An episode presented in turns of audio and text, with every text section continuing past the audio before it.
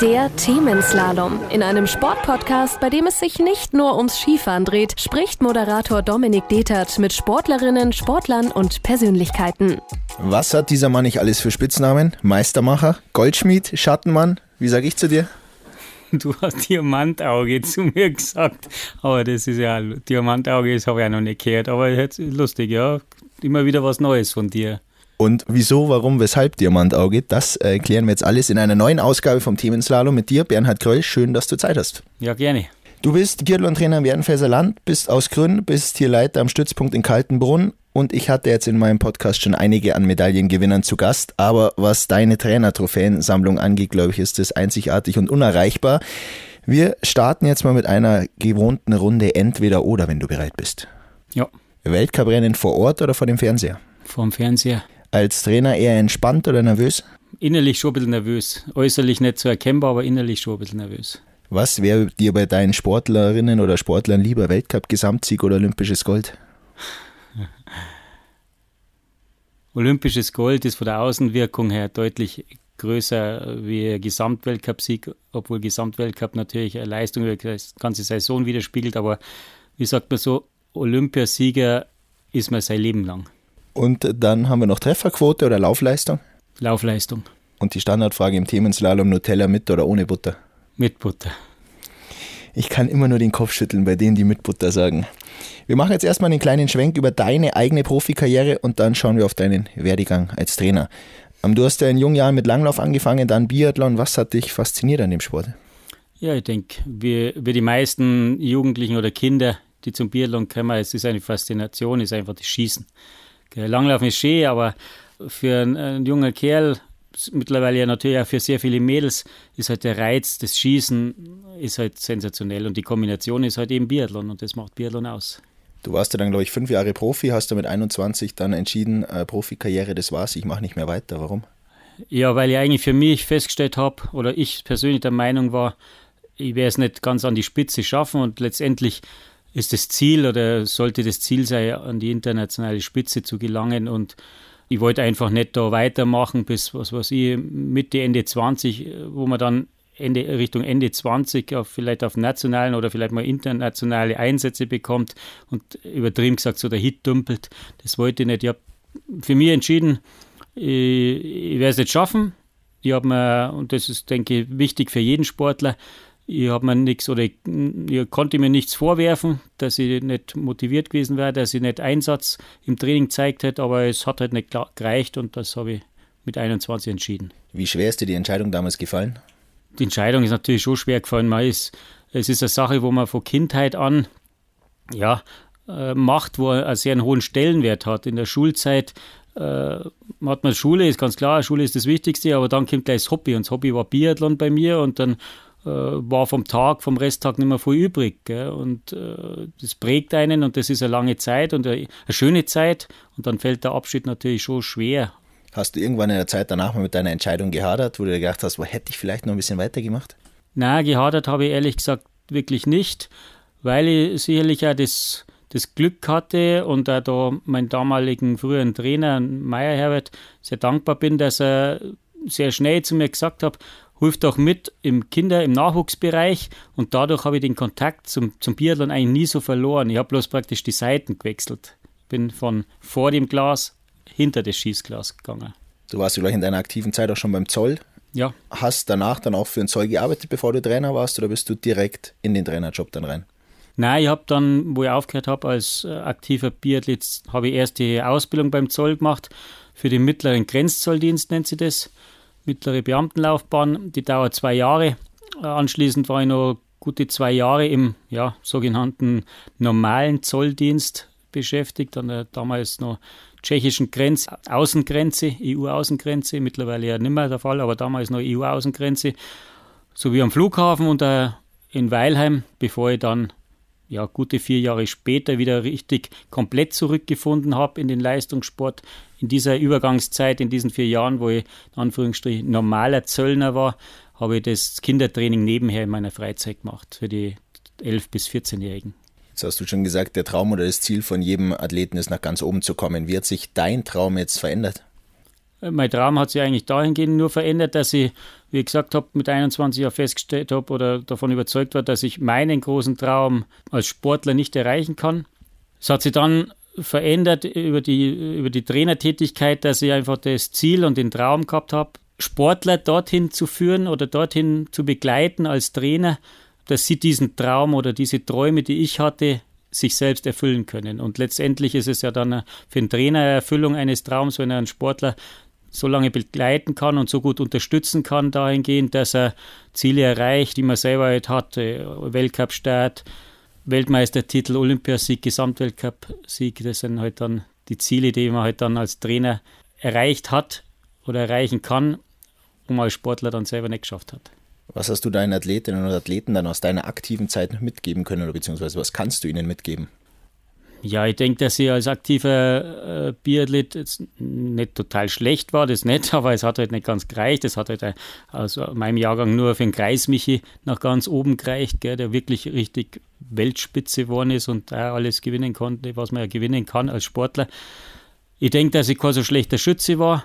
Ich denke, dass er ja, das drumherum, den Trainingsfleiß, dass ich, wie ich vorher schon gesagt habe, mir da nichts vorwerfen kann. Und das, denke ich, sind schon Dinge, die man die Sportler als Trainer weitergeben kann und zeigen kann oder erklären kann, dass das halt wahrscheinlich wichtig ist, um was zu erreichen. Wenn du mal deine Zeit damals vergleichst und die heute, was hat sich im Nachwuchs in der Jugend geändert? Ja, ich denke schon, dass es alles, äh, vor allem auch hier bei uns in der Region, ich kann von, von uns in der Region viel sprechen, natürlich deutlich professioneller geworden ist, ähm, was die Infrastruktur betrifft, was die Trainingsmöglichkeiten betrifft, was das die Trainingsabsicherung betrifft, auch was die Gruppengröße der, der verschiedenen Trainingsgruppen, die wir hier vor Ort in Kaltenbrunn haben, betrifft. Wir waren damals im Kleinkaliberbereich insgesamt zu sechst oder zu siebt. Das waren Mädels, Jungs, alle zusammen aus, aus Werdenfels und Oberland. Und jetzt sind wir, und die Profimannschaft, sage ich mal, die, da war, wie gesagt, fünf, sechs, sieben Sportler. Jetzt sind wir in dem Bereich 35, 36, so ist der, der Schnitt immer. Was sind denn deine Aufgaben am, am Stützpunkt hier? Ich würde mal sagen, du bist auch da die eierlegende Wollmilchsau, oder? Ja, natürlich äh, muss man sich bei uns, das ist situationsbedingt, um vieles selber kümmern. Äh, ich habe, was das Training betrifft und auch die Sachen, die, die Aufgaben drumherum mit dem Albert Neuner im Profibereich, ein Co-Trainer und mit der Sina Brübach-Schlickum eine Co-Trainerin im Nachwuchsbereich, also sprich für die 15- bis 18-Jährigen, die mich natürlich sehr unterstützen. Nicht reden. Wir sind, denke ich, ein gutes Team. Bin ja froh, dass ich beide habe. Äh, nichtsdestotrotz ist es für uns so natürlich anders wie andere Stützpunkte. Äh, einfaches Beispiel, wenn ich, wenn ich auf Scheiben schießen möchte, auf Klappscheiben schießen möchte, die frisch gestrichen sind, also wo das Weiße auch weiß ist und das Schwarze auch deutlich schwarz ist, da muss ich mich selber darum kümmern. Wir haben kein, es gibt keinen Hausmeister, der das macht oder sogenannten Platzwart oder sowas. Das sind alles so Sachen. Also man ist schon für das Gesamtpaket hier als Trainer bei uns in der Region verantwortlich, dass man es erstmal zum Laufen bringt zur Trainingseinheit. Was würdest du sagen, sind die, die Eigenschaften, die dich als Trainer auszeichnen? Ich denke, das ist mir teilweise ja schon bestätigt worden äh, von den Sportlern. Ich denke, dass sie eigentlich recht ruhig bin als Trainer. Also ich bin jetzt nicht derjenige, der weder im positiven noch im negativen Sinne äh, total ausflippt, wenn irgendwas ist. Äh, wie gesagt, ich bleibe da, versuche zumindest sehr ruhig zu bleiben und diese Ruhe dann vor allem auf den Sportler äh, zu übertragen, weil der ist von sich aus ja schon aufgeregt, wenn es um Wettkämpfe geht oder wichtige Wettkämpfe geht. Und wenn ich jetzt so meine, meine Nervosität auch noch da groß an den Tag lege, dann wird es bestimmt nicht besser. Ich glaube auch, dass ich hoffentlich, dass es ja stimmt. Ich glaube ja, dass ich relativ organisiert bin, was den ganzen Ablauf betrifft, was die Planung bei uns betrifft, äh, dass das alles für einen Sportler möglichst optimal äh, abläuft. Und was ich eben versuche, ist, dass ich zu allen Sportlern ein möglichst gutes Verhältnis aufbaue, was natürlich Unterschiede gibt. Äh, zu manchen geht es besser und zu manchen geht es nicht ganz so gut. Teilweise waren, waren oder sind äh, Verhältnisse zu Sportlern das Trainer-Sportler-Verhältnis so gut, dass es sogar nach der aktiven Karriere des Sportlers noch ein sehr freundschaftliches Verhältnis bleibt, wo man wo da der Sportler, die Sportlerin äh, nach der Karriere noch mit Fragen, Problemen oder Schwierigkeiten äh, sich bei mir meldet. Und das ist natürlich auch schön wenn man weiß, okay, man ist da wirklich eine Bezugsperson, auch wenn es äh, um schwierige Dinge geht. Ganz am Anfang hatten wir schon Meistermacher, Goldschmied, Diamantauge, wie ich sage. Wann wird für dich, oder wann würdest du sagen, wird ein großes Talent sichtbar? Wann merkst du, da kann richtig was nach oben gehen? Also ich denke schon, dass man mit äh, in, im Alter von 14, 15 Jahren sagen kann, also das ist wirklich ein Sportler, Sportler mit Perspektive. Ich möchte es jetzt nicht noch weiter runterdrücken, das Alter, weil natürlich die die Entwicklung eine große Rolle spielt von, von den jungen äh, Sportler, Sportlerinnen, aber mit 14, 15 Richtung 16 merkt man schon, wie ist er körperlich benannt und vor allem auch, wie ist er vom Kopf her, wie ist die, seine Einstellung zu der, zu der Sportart, die er betreibt. Also denke ich schon, ab dem Alter, dass man sagen kann, das macht Hoffnung oder das wird wahrscheinlich ein Traum bleiben. Deinen letzten Treffer, glaube ich, äh, kann ich persönlich bestätigen. Es war Anfang von meiner Radiozeit, da ist schon mal der Name Selina Grothi angefallen und das sind jetzt schon ein paar Jährchen ja. her. Also kann ich ja, bestätigen. Also das, ja, wie gesagt, mal über die Jahre, denke ich, mache es jetzt doch schon eine ganze Zeit lang, hat man da schon ein bisschen ein Auge dafür und ein Gespür, ob das, ob das was werden kann oder ob es schwierig wird. Jetzt bringe ich dir ein Talent. Was wäre dir lieber, ein Schießtalent oder ein Lauftalent? Ja, mir persönlich ist es äh, Biathlon lieber ein Lauftalent zu bekommen, weil das Schießen kann man erlernen, denke ich. Und äh, Biathlon ist ja so, wenn mal ein Wettkampf nicht so funktioniert im Schießen, der nächste schaut wieder ganz anders aus. Und wenn ich halt mal durchkomme im Biathlon mit ähm, guten Schießen und dann die läuferische Qualität habe, dann geht es halt ganz nach vorne. Darum mir lieber Lauftalent, weil dann kann es nach vorne gehen. Ist mir lieber wie einer, der regelmäßig 0-0 schießt und 15. wird. Schau, deswegen bin ich nie bei dir gelandet, weil Laufen ja. ist eindeutig nicht mein Thema. Hast du gerade Ja gesagt? Das merkt man. Ähm, ja. Was muss denn Talent sonst noch mitbringen? Was für Eigenschaften? Ja, für mich ist es schon, das ist sicherlich auch wieder ortsgebunden äh, oder aufgrund der Situation bei uns. Wir brauchen schon Sportler, Sportlerinnen, die ja teamfähig sind. Wir, wir trainieren im Team. Es ist einfach organisatorisch aufgrund der Trainer Situation gar nicht anders möglich, dass wir im Team trainieren müssen. Auch Mädchen und Jungs müssen zusammen trainieren, wobei ich absolut der Meinung bin, dass das eine Win-Win-Situation ist für beide. Äh, für die Mädels sicherlich mehr, was das Läuferische betrifft. Für die Jungs habe ich so über die Jahre die Erfahrung gemacht, was das Schießen betrifft, weil oftmals die Mädels besser schießen wie die Jungs und das spornt die Jungs oder sollte die Jungs natürlich anspornen, dass ein Mädchen nicht besser schießt wie sie.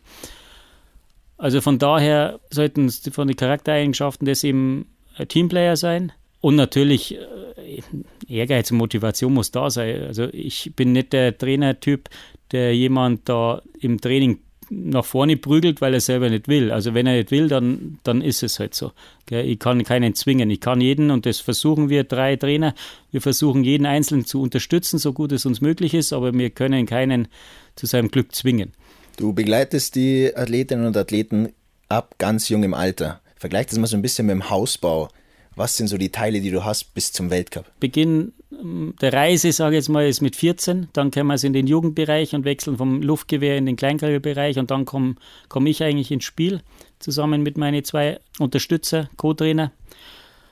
Es ist, wie, wie du sagst, im Hausbau ist auch so, man beginnt mit dem Fundament und darauf baue ich auf. Und das ist halt bei uns auch so, dass wir das versuchen, das Fundament zu schaffen.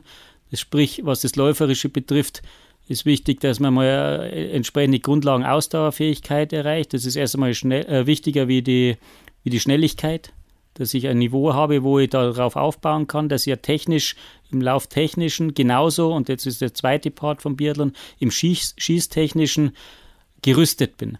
Und dann kann ich schneller werden, sowohl im Laufen als natürlich auch im Schießen. Also in dem Altersbereich oder generell zählt schon natürlich auch, dieser Spruch ist ja bekannt, Treffer vor Zeit, was das Schießen betrifft. Das ist mir sehr wichtig. Und, und dann, wenn ich das wenn man in Ruhe treffen kann oder, oder mit einem Zweier-, Dreier Atemrhythmus treffen kann, dann kann ich schneller werden. Aber es ist ein Himmelfahrtskommando in meinen Augen, wenn ich versuche, erst schnell zu sein und hoffe, dass ich dann irgendwann treffe. Wie wichtig ist der Heimtrainer für den Erfolg? Weil Anna Rupprecht, die Skispringerin, war auch schon im Podcast und hat dann gesagt, ja, Bundestrainer schön und gut, aber was eigentlich für mich wichtig ist, ist der Heimtrainer. Ja, schön zu hören, dass das äh, Sportlerin sagt. Ich hoffe, dass es bei meinen, unseren Sportlern, Sportlerinnen auch so ist. Klar, der Heimtrainer hat eigentlich übers Jahr gesehen den meisten Kontakt mit dem Sportler, mit der Sportlerin, weil das meiste Training eben zu Hause abläuft. Dementsprechend, sage ich jetzt einmal, kann der Heimtrainer den Sportler, die Sportlerin auch am besten einschätzen. Äh, es gibt Sportlerinnen in der Vergangenheit, die brauchen nicht, haben nichts sagen brauchen zu mir, dann wusste ich im Endeffekt, wie Körp der körperliche Zustand ist, gell? weil man sich so lange kannte. Man, man wächst gemeinsam, äh, man entwickelt sich gemeinsam, man entwickelt gemeinsam eine Leistung und man kennt den Sportler. Und darum ist es oftmals schon so, dass für den Sportler der Heimtrainer eine äh, deutlich größere Bezugsperson ist wie der jeweilige Bundestrainer, weil natürlich der Bundestrainer viel weniger Kontakt hat mit dem Sportler. Nehmen wir mal die Situation, ein Sportler ist im Leistungstief, kommt dann wieder nach Hause. Wie gehst du mit so einem Athleten dann um? Ist unterschiedlich, äh, je nachdem, was es für Typ ist. Es gibt da ganz verschiedene Typen, ist ganz klar, ist, ist ja schön so. Sicherlich das Erste, man muss sich mal darüber unterhalten, was letztendlich äh, das Problem ist, was das Problem war, äh, damit man selber handeln, damit man selber reagieren kann. Und über Gespräch, denke ich, hat man schon viel erreicht. Und dann kann man gemeinsam eine Lösung finden und dann ist es ja normalerweise wieder so, dass man es wieder hinbekommt. Heißt aber, man, man geht dann mit dem an Schießstand und schießt nochmal 50 Schüsse mehr oder? Ja, je nachdem, je nachdem, wo das Problem liegt, äh, versucht man es individuell zu klären, ganz klar. Gerade im, im Profibereich ist da sehr viel Individualität äh, gefragt. Und ja, wie du sagst, wenn es um Schießen geht, dann macht man vielleicht da was Spezielles, macht man ein bisschen was anders wie der Rest der Truppe, wo in dem Moment kein Problem entsteht, einfach um den Sportler oder der Sportlerin in dem Moment bei seinem Problem zu helfen, um das Problem zu beheben. Beim Biathlon ist auch der Kopf dann ganz wichtig beim Schießen. Stichwort Mentaltraining, wie geht ihr damit um? Wie, wie setzt ihr das ein? Also ich bin persönlich der Meinung, dass es ein sehr wichtiges Puzzleteil ist. Du sagst das, äh, Schießtraining oder Schießen wird im Kopf entschieden. Das ist absolut richtig, weil äh, im Training treffen sehr viele sehr gut und im Wettkampf treffen halt die, die, die entsprechend die Qualitäten haben, das auch umzusetzen. Ich persönlich, wie gesagt, bin ein großer Fan von dem Mentaltraining, wobei es äh, man kann das, das ist ein, äh, äh, Bereich, sage ich jetzt mal, den kann man jetzt nicht von der Stange kaufen. Gell? Ich kann jetzt sagen, ja, ich bin Mentaltrainer und das ist dann das Wundermittel. Es muss da alles passen. Ich kann mich erinnern, an, an einige Sportler, Sportlerinnen, die mit Mentaltrainer zusammengearbeitet haben, zusammenarbeiten. Das muss, äh, muss sich finden.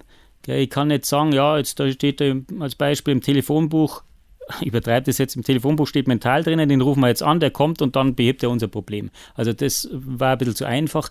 Das äh, ist ein sensibles Thema, weil es äh, oftmals dann in Bereiche geht, wo man schon ein entsprechendes Vertrauensverhältnis zu diesem Mentaltrainer oder äh, Unterstützer in dem Bereich braucht. Das muss man erst aufbauen und ich kenne verschiedene Personen mittlerweile über die Jahre meiner Trainertätigkeit, die in diesem Bereich arbeiten und wo uns oder beziehungsweise Sportler unterstützen, wo Bedarf ist, wenn Bedarf ist.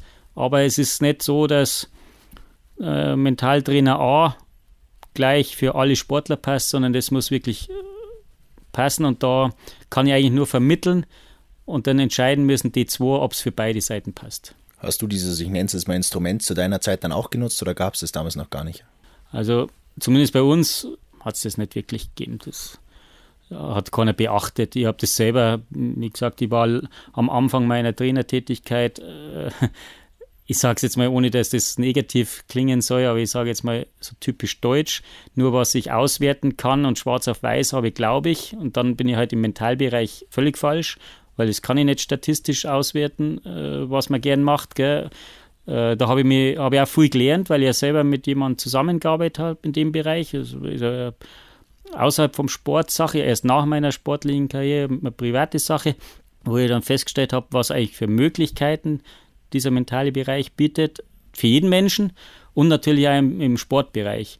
Und seitdem denke ich ein bisschen anders. Äh, und wie gesagt, es gibt auch hier ein schönes Sprichwort, wo schon was dran ist und das lautet, äh, der Wille versetzt Berge. Aber man muss natürlich davon überzeugt sein und darum, wie gesagt, ich schätze diese Art als unterstützende, äh, als unterstützendes Hilfsmittel für den Leistungssport, für den Hochleistungs- und Spitzensport bei dem Sportler, bei der Sportlerin, wo es passt. Wenn als Beispiel ein Sportler zu mir sagt, so ein Schmarrn, dann ist das Thema erstmal erledigt, dann brauche ich nicht weitermachen. Weil er muss es ja von sich aus überzeugt sein, dass es ihm hilft und dann hilft es auch. Mit der richtigen Person als Partner. Du hast gerade schon mal die Daten genannt, das, was schwarz-weiß rauskommt. Wie hat sich das in deiner Trainerlaufbahn jetzt geändert oder, oder verändert? Weil du hast ja jetzt eine unglaubliche Möglichkeit, Daten zu erheben. Was das Training betrifft, habe ich so die äh, leider die Erfahrung so, was, was uns ein bisschen Probleme bereitet, wo wir aber noch nicht genau wissen, ehrlich gesagt, oder hier am Stützpunkt noch nicht genau wissen, wie wir es lösen. Ich glaube, das ist bundesweit eine Thematik, dass wir nicht mehr so viel trainieren können, wie wir früher trainiert haben. Ähm, sei es von der Anzahl der Trainingseinheiten und sei es auch von den Inhalten, also sprich Umfänge und Intensitäten, vor allem auch Umfänge. Ganz kurz erklärt, ich sage jetzt mal, mittlerweile trainieren den Umfang oder die 16-Jährigen bei mir den Umfang, was früher die 14-Jährigen trainiert haben. Also wir haben da zwei, zweieinhalb, fast drei Jahre Unterschied, äh, was die Trainingsinhalte betrifft. Ich weiß es nicht aber um, im Umkehrschluss, äh, ich könnte ja nicht das einfach durchziehen, weil dann, dann übertrieben gesagt, mache ich sie kaputt. Wenn man jetzt äh, bei dir so ein bisschen die Biografie schauen würde, würden wahrscheinlich als Namen auftauchen in der Reihenfolge Martina Glaugau, Magdalena Neuner und Laura Dahlmeier. Wie hat das angefangen damals? Die Martina ist ja, glaube ich, vom, vom Jahrgang her gar nicht so weit weg von dir. Ja, sieht man zwar nicht, weil die Martina natürlich jung ausschaut und ich alt ausschaue, aber es ist richtig. Wir sind nicht weit auseinander, zwei Jahre. Ja, bei der Martina, äh, das war eigentlich eine besondere Situation für mich, dass sie, Martina war ja schon richtig erfolgreich als Bundespolizistin und äh, zu der Zeit, also sprich 2005, meines Wissens nach, wenn ich mich richtig erinnere, war das, hat sich die Bundespolizei entschieden, dass der Martina Klago, jetzige Beck, der Freiraum geschaffen wird, was das Training betrifft, zu Hause zu trainieren. Sich meiner Trainingsgruppe anzuschließen, äh, vorher musste sie von Bundespolizeiseite aus in, in Ruppolding am Stützpunkt trainieren. Das war nicht das, was die Martina wirklich glücklich gemacht hat, weil sie ja sehr heimatverbunden ist. Hat dann die Chance genutzt. Für mich war es eine Chance, äh, Erfahrung zu sammeln von einer, ja, im Grunde fertigen Sportlerin. Gell. Nichtsdestotrotz war es für mich auf jeden Fall eine tolle Sache, sie auf den letzten fünf Jahren ihrer Karriere, also 2010 nach Vancouver, nach Olympia, hat sie dann ihre Karriere beendet, zu begleiten. Ich habe viel von der Martina gelernt und ich glaube auch sagen zu können, ihr hat es auch gefallen, hier zu trainieren. Sie hat natürlich, sie war die Älteste, aber sie war natürlich ein Vorbild für eine Magdalena Neuner zu der Zeit, für eine Miriam Gössner zu der Zeit, auch für die anderen, die derzeit im, im Profibereich unterwegs waren. Matthias Büschel, Albert Neuner selber, der jetzt äh, bei mir äh, Trainer, als Trainer zur Seite steht. So war der Anfang mit der Martina, aber jetzt nicht, dass ich jetzt die Martina da groß geformt hätte als Sportlerin, das war schon der Jörg Brandt, aber ich habe versucht, sie die letzten fünf Jahre zu unterstützen und, und da denke ich, habe ich ein bisschen helfen können und ich habe auch viel von ihr lernen können. Was ist so eine Sache, die du aus der Zeit mitgenommen hast? Ja, die Martina war halt immer eine sehr fleißige Sportlerin. Sie war hundertprozentig verlässlich. Und was schön war, was ich mitgenommen habe, was auch die anderen Sportler mitgenommen haben, denke ich, und das ist eine absolute Vorbildfunktion für Martina. Werde ich nie vergessen, die Martina war Sportlerin, die hat sich nach jeder Trainingseinheit beim Trainer bedankt für die Trainingseinheit. Und das ist äh, was, was zwar bis jetzt auch bei uns ganz gut läuft, aber was insgesamt ja, sage ich jetzt mal, bei Jugendlichen oder jungen Menschen nicht unbedingt selbstverständlich ist, dass man sie für das, was jemand für einen tut, bedankt. Und die Martina, wie gesagt, werde ich nie vergessen, die hat sich nach jedem Training bedankt. Goldschmied, den Namen hast du dir dann verdient mit Magdalena Neuner, die du von Anfang an begleitet hast. Erzähl mal so ein bisschen über die Anfänge, wie war das? Ja, von Anfang an, das ergibt sich bei der, bei der Situation, bei, dem, bei der Zusammenarbeit mit der Magdalena dadurch, dass ich eben ja zunächst nach meiner aktiven Karriere als normaler Zöllner tätig war und in dieser Zeit schon begonnen habe, die Trainerausbildungen zu machen und hier in der Region, hier am Stützpunkt Kaltenbrunn, das Schülertraining mit zu übernehmen, also sprich die 11- bis 14-Jährigen. Und zu dieser Zeit ist die Magdalena im Biathlon aufgeschlagen, sage ich jetzt mal, als junges Mädel, als Elfjährige, dann in die Schülermannschaft auch gekommen im Biathlon. Und ich hatte das Glück, dass ich zu der Zeit Schülertrainer war, durfte sie dann im Schülerbereich diese vier Jahre begleiten Und hatte dann nochmal das Glück, dass sie genau in dem Jahr, wo sie vom Luftgewehrbereich in den Kleinkaliberbereich gewechselt ist, hauptamtlicher Trainer für das Zoll-Ski-Team hier wurde und nebenher dann eben auch vom Luftgewehrtrainer die Entscheidung gefallen ist, dass ich aufgrund meiner Tätigkeit im Profibereich äh, es naheliegender wäre, wenn ich statt den Schülern jetzt die Jugendlichen, sprich den Kleinkaliberbereich hier mit verantworten würde und den Schülerbereich abgeben würde, sodass es eigentlich ein nahtloser Übergang war in der Situation Trainer, Sportler, Kröll, Neuner vom Luftgewehr in den Kleinkaliberbereich. Und das hat sie dann durchgezogen ja bis zu ihrem Karriereende, aufgrund dessen, dass sie dann auch nach Beendigung ihrer Schule auch ins Zoll-Ski-Team gewechselt ist und dann eben auch weiterhin meine Sportlerin war, dann eben als Profi. Und so entstehen die 14 Jahre Zusammenarbeit als Trainer-Sportler-Kombination, obwohl sie mit 25 schon ihre Karriere beendet hat. Warum hat dieses Duo Neuner Kröll so gut funktioniert? Wir haben uns sehr gut verstanden. Äh, wir waren sehr offen zueinander. Also wir haben immer noch ein sehr gutes Verhältnis, äh, auch über den Sport hinaus. Das Verhältnis untereinander war sehr gut. Wir haben uns sehr stark vertraut über die ganzen Jahre und das, glaube ich, ist die Besonderheit. Was waren denn die Zutaten, die sie zu einer der besten Biathletinnen der Welt gemacht hat? Sicherlich, das braucht jeder, um erfolgreich zu sein, das entsprechende Talent. Irgendwann ist halt mit Talent dann aus, sprich irgendwann reicht es mit Talent nicht nur. Und da kommt halt bei der Magdalena schon dazu, dass sie einen unwahrscheinlichen starke Motivation hatte und einen sehr starken Willen in Verbindung natürlich, und das ist etwas, ja, ich sage jetzt mal immer, immer Gott gegeben, das hast du oder hast du nicht, das sind die organischen Voraussetzungen. Äh, Magdalena hatte halt einen Motor im Körper, äh, den wenn sie gestartet hat, dann hat sie halt ein paar PS mehr gehabt wie, wie manche ihrer Konkurrentin. Du hast am Anfang schon mal das gleich so ein kleines bisschen angeteased mit dem Satz, der von Magdalena Neuner eben stammt, mit dem in der Früh musste er mich nur anschauen und wusste, wie es mir geht. Wie viel Flexibilität hat das von dir dann als Trainer gefordert, dass du dann auch in der Früh einmal da gestanden bist und gesagt hast, boah, wir machen etwas ganz was anderes? Ja, das, das, das ist eine Sache, wo ich lernen musste, wo ich gelernt habe über, über so gute Sportlerinnen, vor allem dann äh, über Magdalena dann solche Dinge, weil es natürlich schwierig ist für einen Trainer. Du hast als Trainer einen Plan. Ja, du machst dir einen Plan, wie schaut der Tag, der nächste Tag aus inhaltlich, wie schaut die Woche aus, wie schaut der Monat aus. Und dann ist es mir wirklich, ehrlich gesagt, am Anfang schwer gefallen, darauf zu reagieren. Aber man muss darauf reagieren. Gerade bei einer Sportlerin wie bei der Magdalena, wo man genau wusste, die sagt es jetzt nicht, weil sie keine Lust hat, sondern weil es wirklich so ist, gell, wenn irgendwas nicht funktioniert. Und dann muss man, jetzt sind wir auch wieder bei so einem Sprichwort, äh, was da lautet, manchmal ist weniger mehr, das muss einem bewusst werden. Am Anfang wird man nervös als junger Trainer, weil man denkt, ah, jetzt habe ich die Woche das überhaupt nicht erreicht, was ich erreichen wollte, was ich mir als Trainer vorgenommen habe für den Sportler, für die Sportlerin.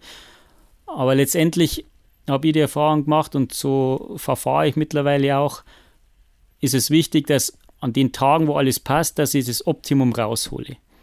Damit ich gerüstet bin, wenn es mal nicht so passt. Und dann brauche ich ja, wenn es mal an dem Tag nicht so läuft oder mal eine Krankheit, ist ja keiner gewappnet, dass er das ganze Jahr sich nicht erkältet oder was. Wenn sowas passiert, dann brauche ich halt auch keinen Stress haben, weil ich mal zwei, drei Tage ausfalle. Als Trainer nicht und als Sportler brauche ich es auch nicht haben, weil ich weiß, weil beide Seiten wissen, in dem Moment, wo es gesundheitlich alles passt, machen wir das Optimale, holen wir das Optimum aus der Einheit raus und dann dann läuft es ja im Winter bei den Wettkämpfen. Aber das muss man erst, diese, diese Sicherheit muss man erst kriegen. Die kriegt man natürlich auch. Und da hatte ich das Glück, dass diese Sportlerinnen oder speziell ist, äh, in dem Fall, wir sprachen von der Magdalena, die Magdalena dann auch entsprechend wieder geliefert hatte, auch wenn mal im Sommer über was nicht so gepasst hat.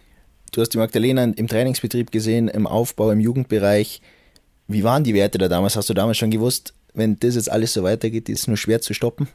Ja, hat man schon gesehen, weil, weil sie halt Leistungen gebracht hat, wo sie immer einen Schritt weiter war wie die Gleichaltrigen. Sie war immer schon eine Stufe höher äh, wie die Gleichaltrigen, äh, gerade was das läuferische Potenzial betrifft.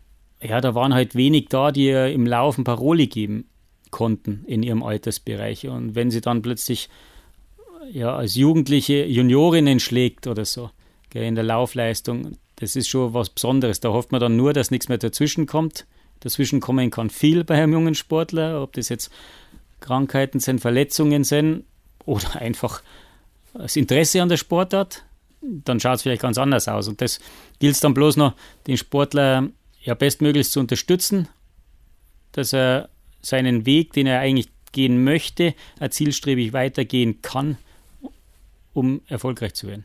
Dann hast du eine Athletin, die in jungen Jahren äh, schon Erfolge feiert, Medaillen holt. Wie hat sich der Job für dich dann verändert als Trainer? Da sind ja bestimmt Sachen äh, dazugekommen, die du vorher noch nicht so auf dem Schirm hattest. Ja, ja, klar. Es war, wie gesagt, bei der Martina Klago war das mehr so unterstützend. Die Martina wusste, was sie, was sie gebraucht hat.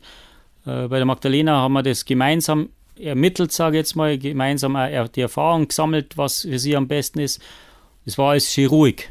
Wir haben es eh relativ ruhig da, wir sind kein, kein Stützpunkt, da sind nur wir da. Also von dem her alles sehr stressfrei. Das war dann mit dem Jahr 2007 oder mit der Saison 2006, 2007, 2007 eben dann die dreifache Goldmedaillerin Magdalena Neuner bei der Weltmeisterschaft in Antolz, war halt danach von einer Nacht auf die andere anders.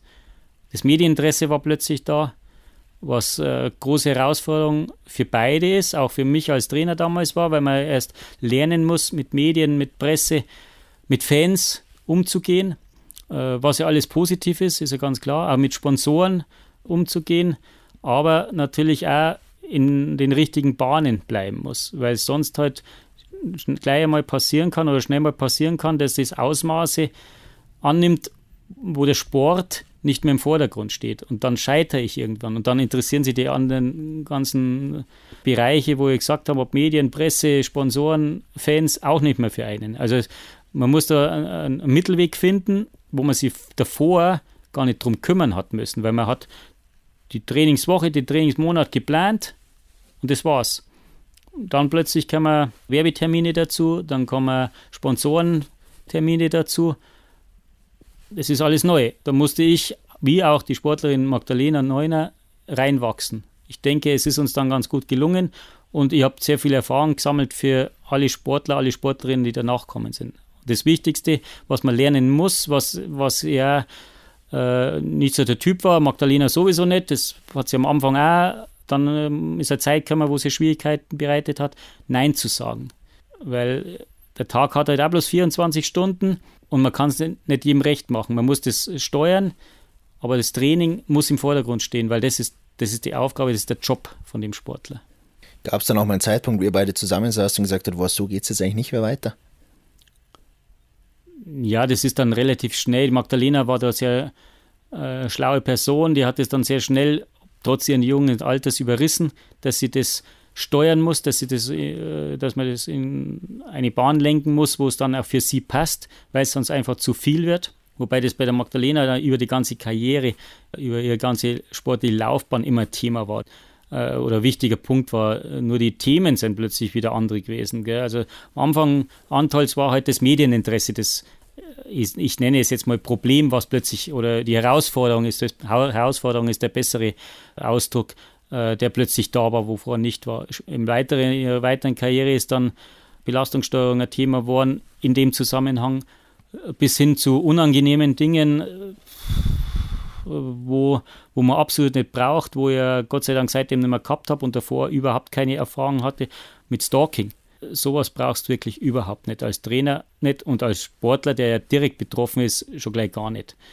Was für Auswirkungen hatte das dann auf euren Alltag?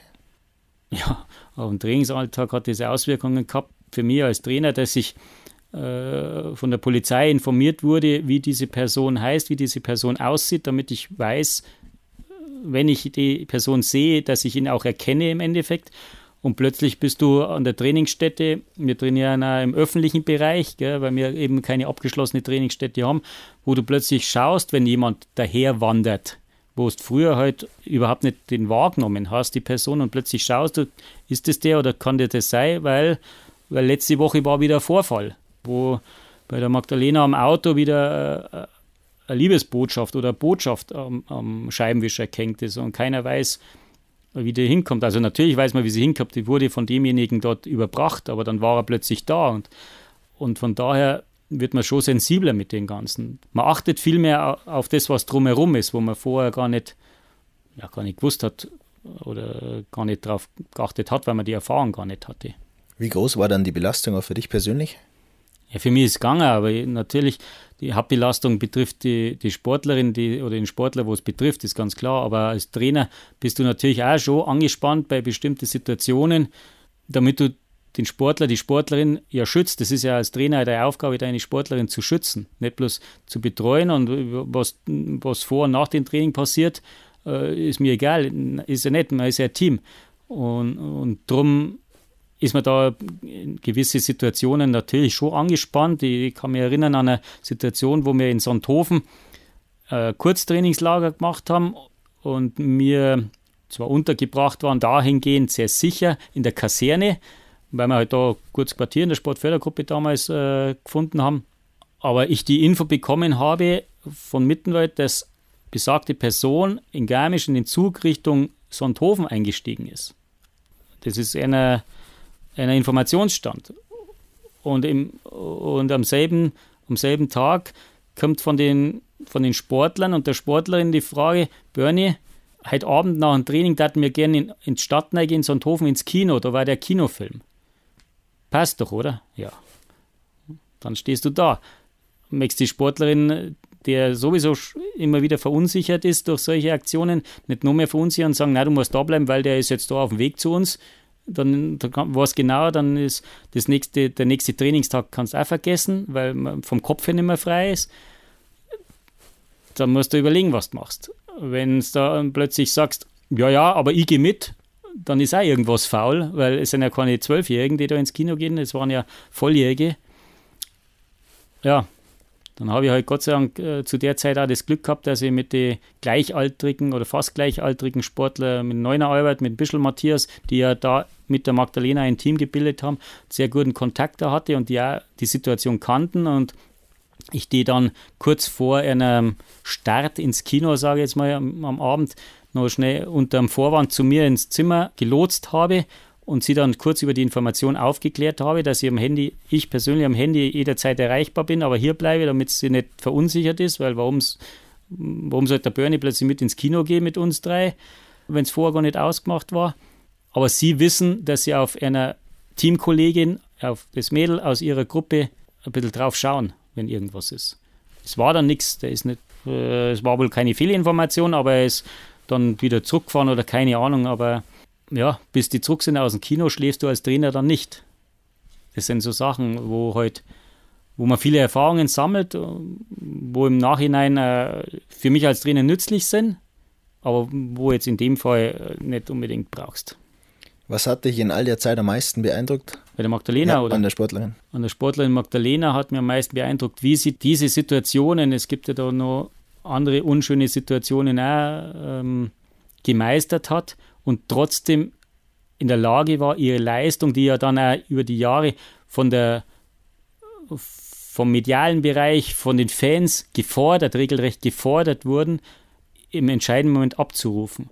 Also diese, diese mentale Stärke, die sie sich erarbeitet hat mit Unterstützung, ganz klar, das ist auch eine wichtige Person in dem Zusammenhang, die sie unterstützt hat, in den entscheidenden Momenten, und da spreche ich jetzt von wichtigen Weltcuprennen, von Weltmeisterschaften oder Olympia, am Tag X zur Stunde X in der Minute, wo es drauf ankommt, abzurufen, das äh, ist faszinierend. Und trotzdem den Anschein zu erwecken, dass alles passt, weil es ist ja nicht nach außen groß aufgefallen. Es, ähm, jeder, jeder normale Fan hat immer gedacht, ja, bei Magdalena Neuner ist alles eitel Sonnenschein.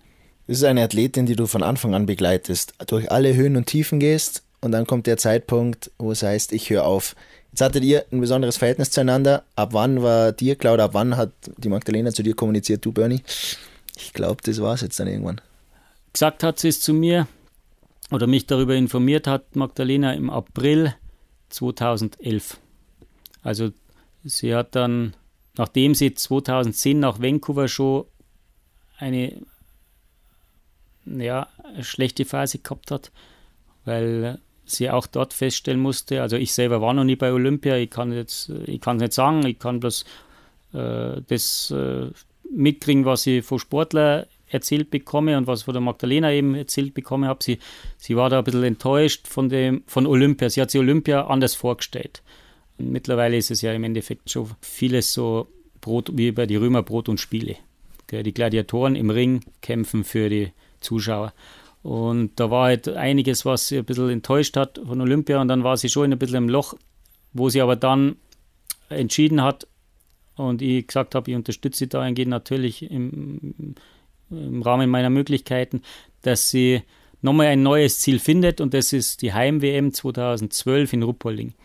Sodass es also dann doch klar war, dass sie jetzt nach Olympia nicht plötzlich aufhört, sondern nochmal weitermacht, zwei Jahre. Und ja, wir haben dann ganz normal weiter trainiert und ja, klar, sie hat 2010 schon mal gesagt, dass es wahrscheinlich so kommen würde, aber kann ja doch anders kommen. Aber lange Rede, kurzer Sinn, sie hat im April 2011 vor Beginn der neuen Saison, letztendlich ihrer letzten Saison, mit mir Gespräch geführt, wo, mir, wo sie mir das alles erklärt hat und äh, dem Zusammenhang gesagt hat, es wird erst im Dezember beim Weltcup in Ruppolding eine Pressekonferenz geben, wo sie es dann auch bekannt gibt. Bis dahin weiß es nur der Deutsche Skiverband, ist klar, die Führung des Deutschen Skiverbands und ich, dass ich mir darauf einstellen kann, dass es die letzte Saison wird dass, oder dass wir uns beide darauf einstellen können. So war das. Versucht man dann als Trainer über den Sommer noch so ein bisschen umzustimmen oder hast du gesagt, das ist deine Entscheidung? Da ist es auch so, dass ich gerade über die Magdalena, die Magdalena hat einen sehr starken Charakter, sehr starken Willen, was im Sportlichen ihr unwahrscheinlich geholfen hat, weil wenn sie diesen Willen nicht gehabt hätte, hätte sie nicht solche Schlussrunden laufen können, wo sie über ihr Vermögen hinweggehen konnte. Und da wusste ich in dem Fall, es würde keinen Sinn machen, sie äh, zu überreden oder den Versuch zu starten, sie zu überreden, weil sie hat sich das genau gedacht und Magdalena wusste ich, ist eine Sportlerin, weil ich sie so lange kannte, die entscheidet das jetzt nicht von heute auf morgen, sondern die hat, das ist in ihr gereift und wenn sie diese Entscheidung getroffen hat, dann ist es so. Die Frage habe ich schon öfter gekriegt, hast nicht versucht, sie zu überreden. Es hätte nichts genutzt. Es hätte nichts genutzt, weil sie hat für sich die Entscheidung getroffen und das ist auch gut so. Egal ob Magdalena Neuner, egal ob Laura Dahlmeier, zum Höhepunkt der Saison waren beide immer voll da und haben geliefert. Jetzt heißt es immer, ja, unsere, unser ganzes Training ist auf dieses große Ereignis ausgerichtet. Funktioniert ja. das wirklich oder ist das einfach bloß so dahingesagt? Also ich sage jetzt mal, äh, oder vorneweg sage ich mal, ich bin, behaupte ich mal, ein bisschen ein Trainer, der nicht immer so nach den ganz klaren Richtlinien des Rahmentrainingsplans trainiert. Das hängt vielleicht organisatorisch zusammen, das hängt aufgrund unserer Möglichkeiten zusammen, das hängt aber damit zusammen, dass ich sehr gern auf mein Bauchgefühl höre und achte. Klar, nimmt sich jeder Trainer vor, den Sportler, die Sportlerin zum Höhepunkt möglichst fit zu haben. Das ist das Ziel, das ist der Höhepunkt. Aber dass man es punktuell genau darauf hintrainieren kann, wage ich ein bisschen zu bezweifeln. Es gehört das Glück dazu. Natürlich hat man seine Erfahrungswerte, was in zurückliegenden Saisonen im Hinblick auf Wettkämpfe, im Hinblick auf wichtige Wettkämpfe gut war oder was, was man trainiert hat, wo die Sportlerin oder der Sportler dann gute Leistungen gebracht hat im Anschluss. Und natürlich setzt man diese Erfahrungen auch ein in Zusammenarbeit mit dem Sportler. Der Sportler selbst hat ja auch diese Erfahrungen. Er weiß, was brauche ich, um dann entsprechend äh, meine Bestleistung abliefern zu können. Das ist ja sehr individuell von Sportler zu Sportler. Aber ich glaube nicht, dass ich jetzt behaupten könnte, für mich, jetzt ist nächsten Winter, im Februar, am 5. Februar nächsten Winter ist äh, bei der Biathlon-Weltmeisterschaft der Sprintwettkampf. Genau auf diesen Tag kann ich punktuell hintrainieren, dann wird meine Sportlerin Weltmeisterin. Also das glaube ich nicht. Was hast du aus der Magdalena-Zeit dann mitgenommen in die Laura Dahlmeier-Zeit? Wovon hat Laura Dahlmeier dann vielleicht auch profitieren können? Ja, ich glaube, die Laura hat dahingehend von der Magdalena, von der Magdalena selber profitieren können, dass die Magdalena natürlich, gerade was das drumherum betrifft, wenn man als, als relativ junge Sportlerin sehr erfolgreich ist schon und nach oben durchmarschiert, sage ich jetzt mal, wir haben gesagt, Medien und so weiter, viel lernen können. Von mir als Trainer ja, es sind klar, diese, diese Erfahrungen im Gesamtpaket konnte ich bei der Laura natürlich dann schon ganz anders einsetzen, weil ich das Glück hatte, mit der Magdalena das schon mal durchlaufen zu haben, diese Erfahrungen gesammelt zu haben. Das sind manchmal ganz einfache Sachen, dass man einfach schauen muss, dass im Sommer möglichst gut trainiert wird, entsprechend die Umfänge trainiert werden, weil einfach, und das unterschätzt man am Anfang auch ein bisschen, während der Weltcup-Saison fast keine Zeit mehr ist zu trainieren. Es gibt eine Phase nach den ersten drei Weltcup-Orte zwischen Weihnachten und Neujahr, wo man mal ein bisschen Luft hat, aber sonst geht es immer mit einem Dreierblock, also sprich drei Wettkampforte am Stück, dann ist ein freies Wochenende, dann wieder drei Wettkampforte am Stück, dahin und da bleibt nicht mehr viel Luft. Und das muss ein junger Sportler auch erkennen, weil da sind wir jetzt wieder beim Hausbau, ohne entsprechende Gerüst, ohne, ohne, ohne einen guten ersten Stock, brauche ich nicht an einen Dachbau denken. Hast du dich dann, wenn so eine Ära mal zu Ende war, auch hingesetzt und so ein bisschen für dich ein Fazit gezogen, was war gut, was war vielleicht nicht so gut, was könnte ich ändern?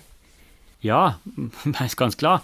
Man macht immer wieder Fehler, man ist nie fehlerfrei. Also es, ich behaupte jetzt mal, wer sagt, man, äh, er ist als Trainer fehlerfrei, der begeht schon den ersten Fehler, indem er das ausspricht. Äh, aber aus Fehlern lernt man. Aus Fehlern kann man lernen und dann kann man das äh, beim nächsten Sportler, bei der nächsten Sportlerin äh, wenn so eine Situation entsteht, eben besser machen. Und da gibt es natürlich bei jedem Sportler, bei jeder Sportlerin wieder was, wo man ja was Neues feststellt, wo man dann beim nächsten denkt, ja, das war jetzt da nicht so gut, das machen wir jetzt ein bisschen anders. Kann man eine Magdalena und eine Laura vergleichen in der Entwicklung, in der Arbeit zusammen oder waren das zwei komplett unterschiedliche Athletinnen? Ja, was gleich war sicherlich bei beiden ist, dass sie, wie ich schon bei der Magdalena erwähnt habe, organisch die Voraussetzungen hatten, richtig gute Leistungen zu bringen, dass sie beide sehr akribische Arbeiterinnen waren, sehr fleißige Arbeiterinnen waren, was das Training betrifft. Aber natürlich gibt es auch Unterschiede, waren vom Typ her ganz anders. Die Magdalena sehr familienorientiert, Laura ein bisschen mehr so, ohne dass es jetzt negativ ist, aber ein bisschen mehr so der Einzelgänger, wo noch mehr Individualität gern im Training hatte und äh, das gefordert hat äh, im Vergleich zu Magdalena. Die Magdalena gerne in der Gruppe, auch gerne mal in der Gruppe mit den Jungs trainiert hat. Hat die Laura auch, ganz klar. Aber so individuelle Sachen, wie gesagt, das ist ja typbedingt, äh, waren bei der Laura noch mehrere. Das ist ja aufgrund ihrer äh, großen Leidenschaft außerhalb des Biathlons geschuldet, denke ich, dem alpinen Sport, dem Klettersport, dem Bergsport, äh, wo sie halt dann sie ein bisschen unterschieden haben, was ja auch gut ist. Jetzt hast du die Laura mal gesagt, ähm, sie hat diese Fähigkeit, ein Rennen zu lesen. Wenn ich jetzt vom Fernseher sitze, denke ich mir, treff einfach und dann hau auf der Runde, auf der letzten alles raus, was geht. Was ist dieses Rennen lesen? Natürlich ist deine Herangehensweise die optimale. Gell? Wer am schnellsten läuft und alles trifft, wird wahrscheinlich der Sieger sein. Also da, das ist schon mal die einfachste Lösung, das ist mir auch die liebste Lösung. Was ich damit meine, die Laura hat die Fähigkeit, ein Rennen zu lesen, ist sicherlich, dass sie während des Wettkampfs die Fähigkeit hat, auf verschiedene Einflüsse zu reagieren, sei es auf Veränderungen äh, im Klassement. Die Sportlerinnen und Sportler bekommen Info von, vom Streckenrand, äh, wie ist es zeitlich, was, was muss ich machen, um dabei zu bleiben? Ähm, muss ich beim Schießen jetzt durchziehen und riskieren oder muss ich die Null absichern?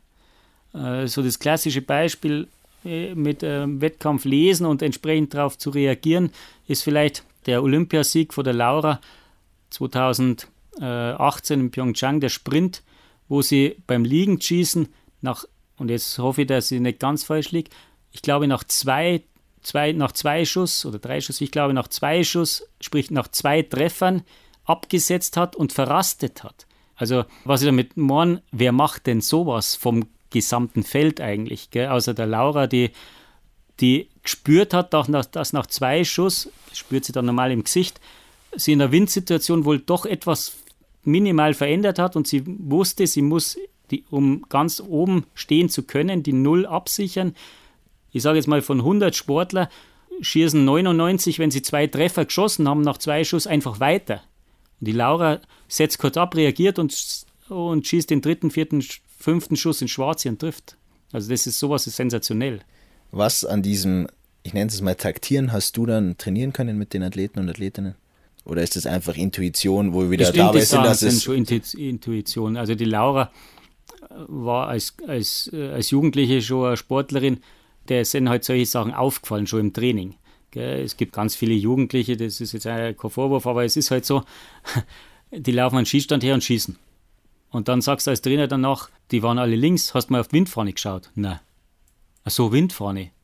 Sag ja, das ist das rote, der rote Fetzen, der da hängt. Der hängt jetzt nicht da, weil wir Bayern München-Fans sind alle und da beflaggt haben, sondern das war für die ein Hilfsmittel.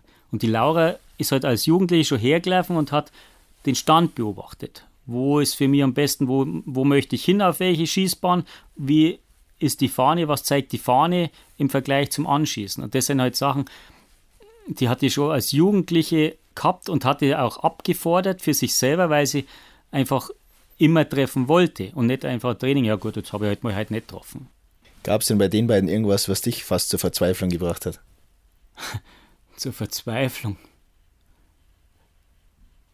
Ja, im positiven Sinne ist nichts Schlimmes, fällt mir jetzt auf die Schnelle. Bei der, also insgesamt waren sie ja zwar super Sportlerinnen, wir sind ja menschlich, denke ich, sehr gut miteinander ausgekommen. Bei der Laura, zur Verzweiflung gebracht ist das falsche Wort, aber nervös gemacht schon, wenn sie dann außerhalb des normalen Biathlon-Trainings ihre Aktionen gestartet hat. Und, und wenn die Laura sagt zu mir als Trainer, sie, geht am, sie macht am Wochenende eine Bergtour, dann ist ja das nicht wie ich, wenn ich jetzt sage, ich gehe dann einen Seinskopf auf in Grün, so äh, Nachmittagswanderung oder sowas, sondern für die Laura ist ja das dann hochalpin. Und das ist ja nicht ganz ungefährlich.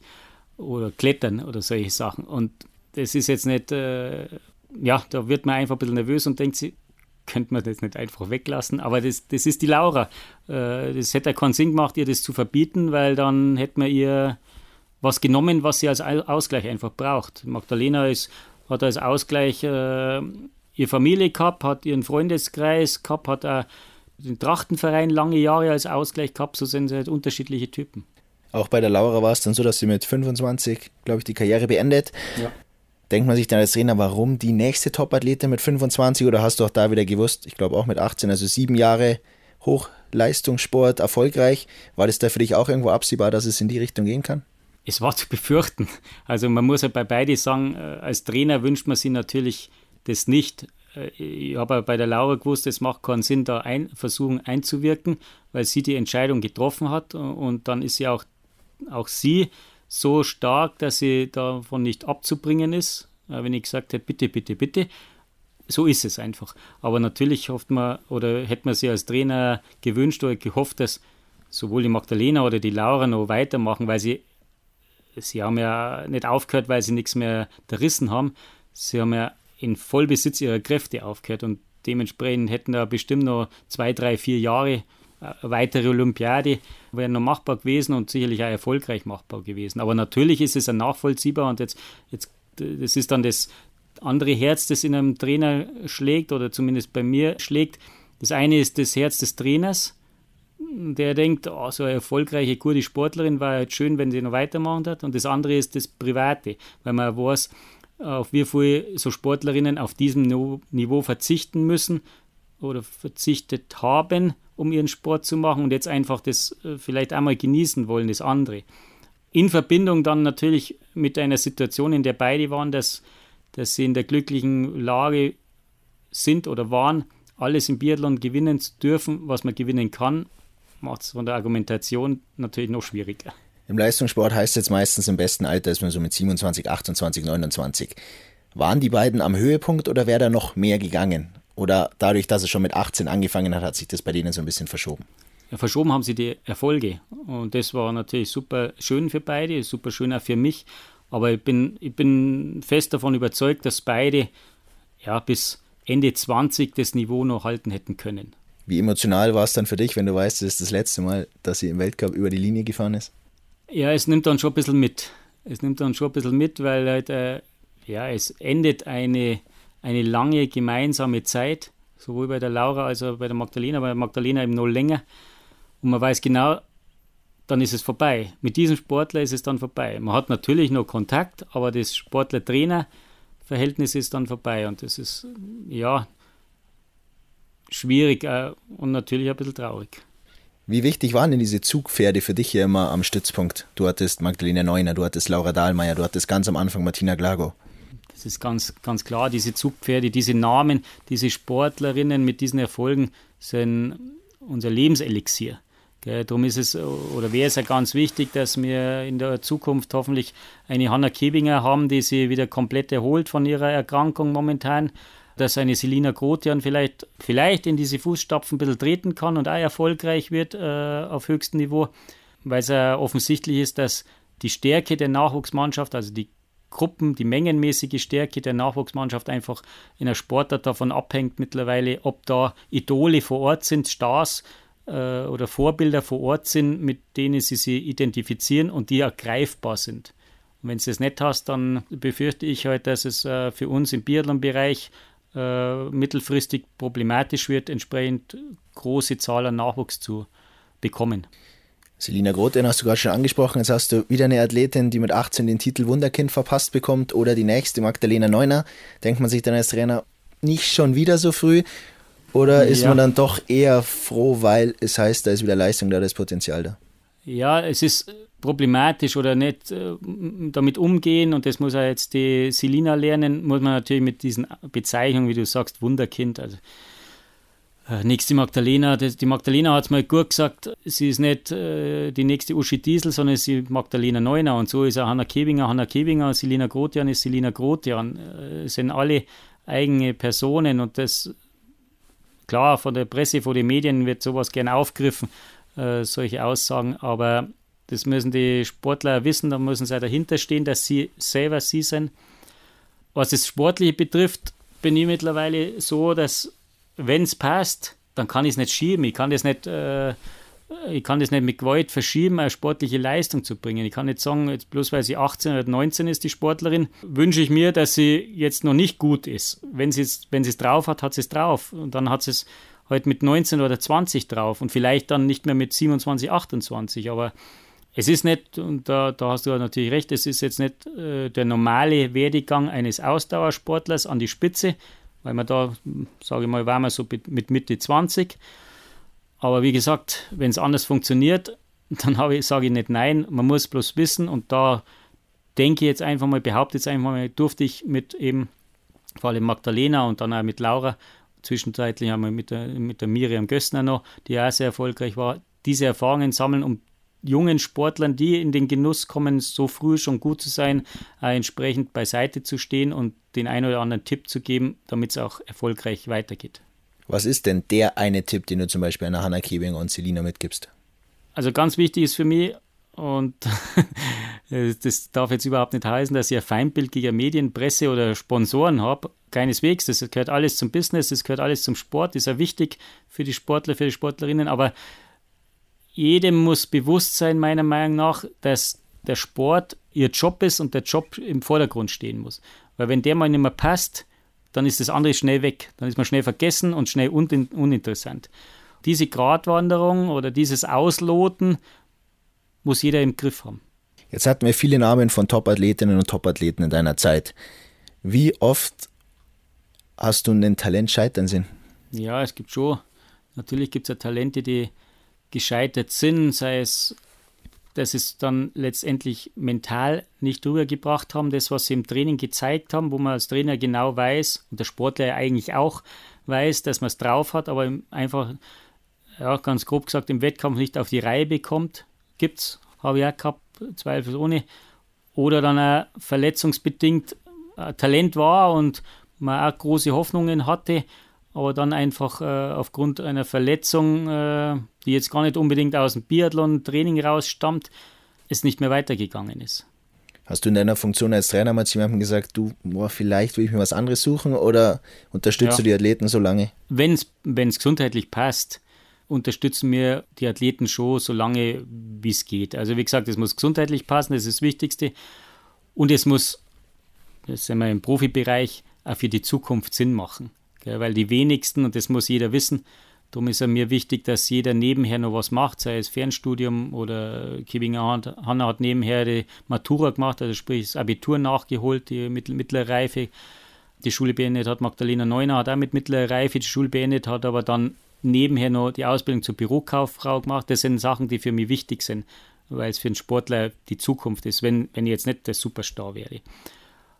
Gesagt, im Endeffekt äh, musste ich schon mal in Absprache mit dem Sportler dann oder in Absprache mit dem Sportler die Entscheidung treffen, dass es einfach aus gesundheitlicher Sicht sinnvoller ist, das Ziel abzuhaken, also den Sport abzuhaken, um einfach im Hinblick auf das weitere Leben nicht irgendwelche Einschränkungen zu haben. Jetzt biegen wir auf die letzten Tore ein. Wie viel Freizeit bleibt für dich noch? Weil es hört sich eigentlich an wie 24-7 Biathlon. Ja, ich, ich brauche nicht jammern. Ich habe äh, einen Job, das ist mein Traumberuf.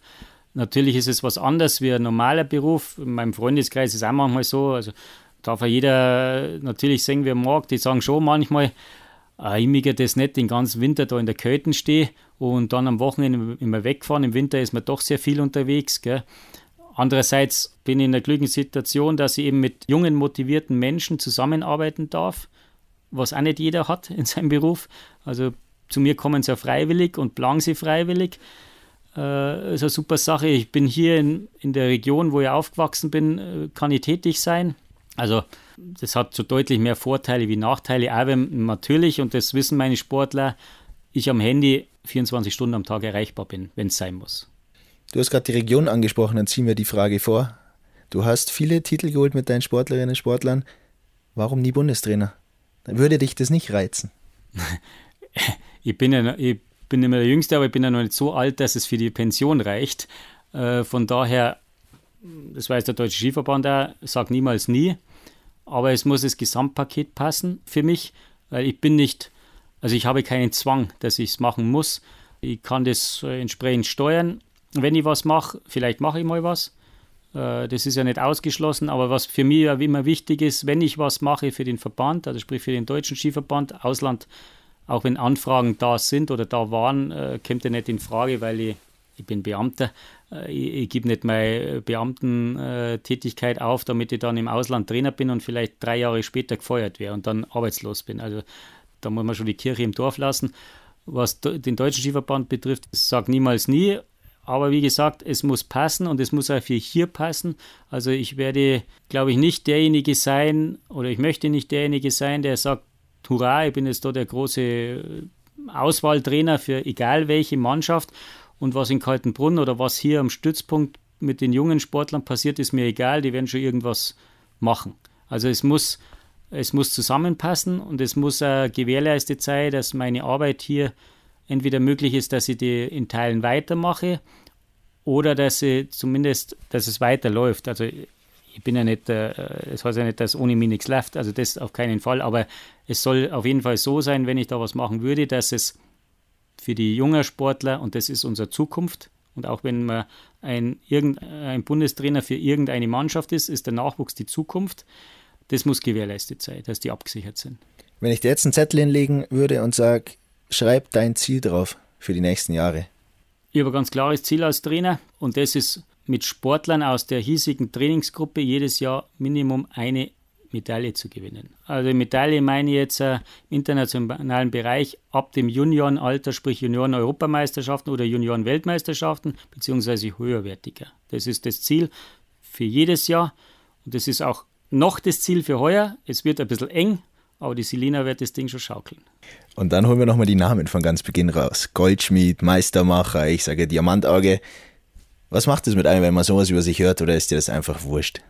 Ja, es gibt Wichtigeres, wie soll ich Namen, aber natürlich ist es eine, nette Sache, wenn man, äh, wenn man sowas liest. Äh, derjenige oder diejenige, die das geschrieben hat, hat sich ja schon was dabei gedacht. Gell? Und das ist eine positive Bezeichnung, ist ja nicht äh, Schaumschläger oder sonst irgendwas dort gestanden, sondern es ist ja in gewisser Weise ein bisschen Auszeichnungen. Es hat einmal gegeben, Frauenversteher.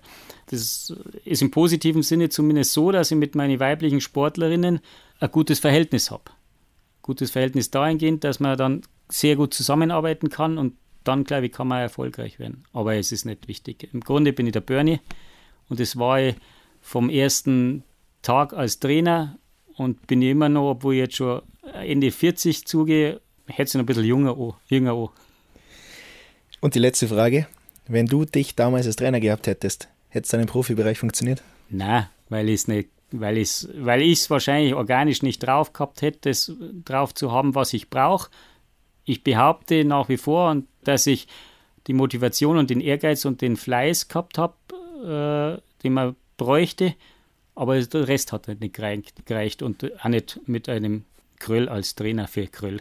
Dann, Bernie, sage ich danke, dass ich Gast sein durfte in deiner Werkstatt in der Goldschmiede. Danke für die Einblicke aus deiner Trainerzeit und ich drücke die Daumen, dass da noch viele Medaillen dazukommen. Ja, ich danke. Der Themenslalom mit Dominik Detert auf allen bekannten Podcast-Portalen.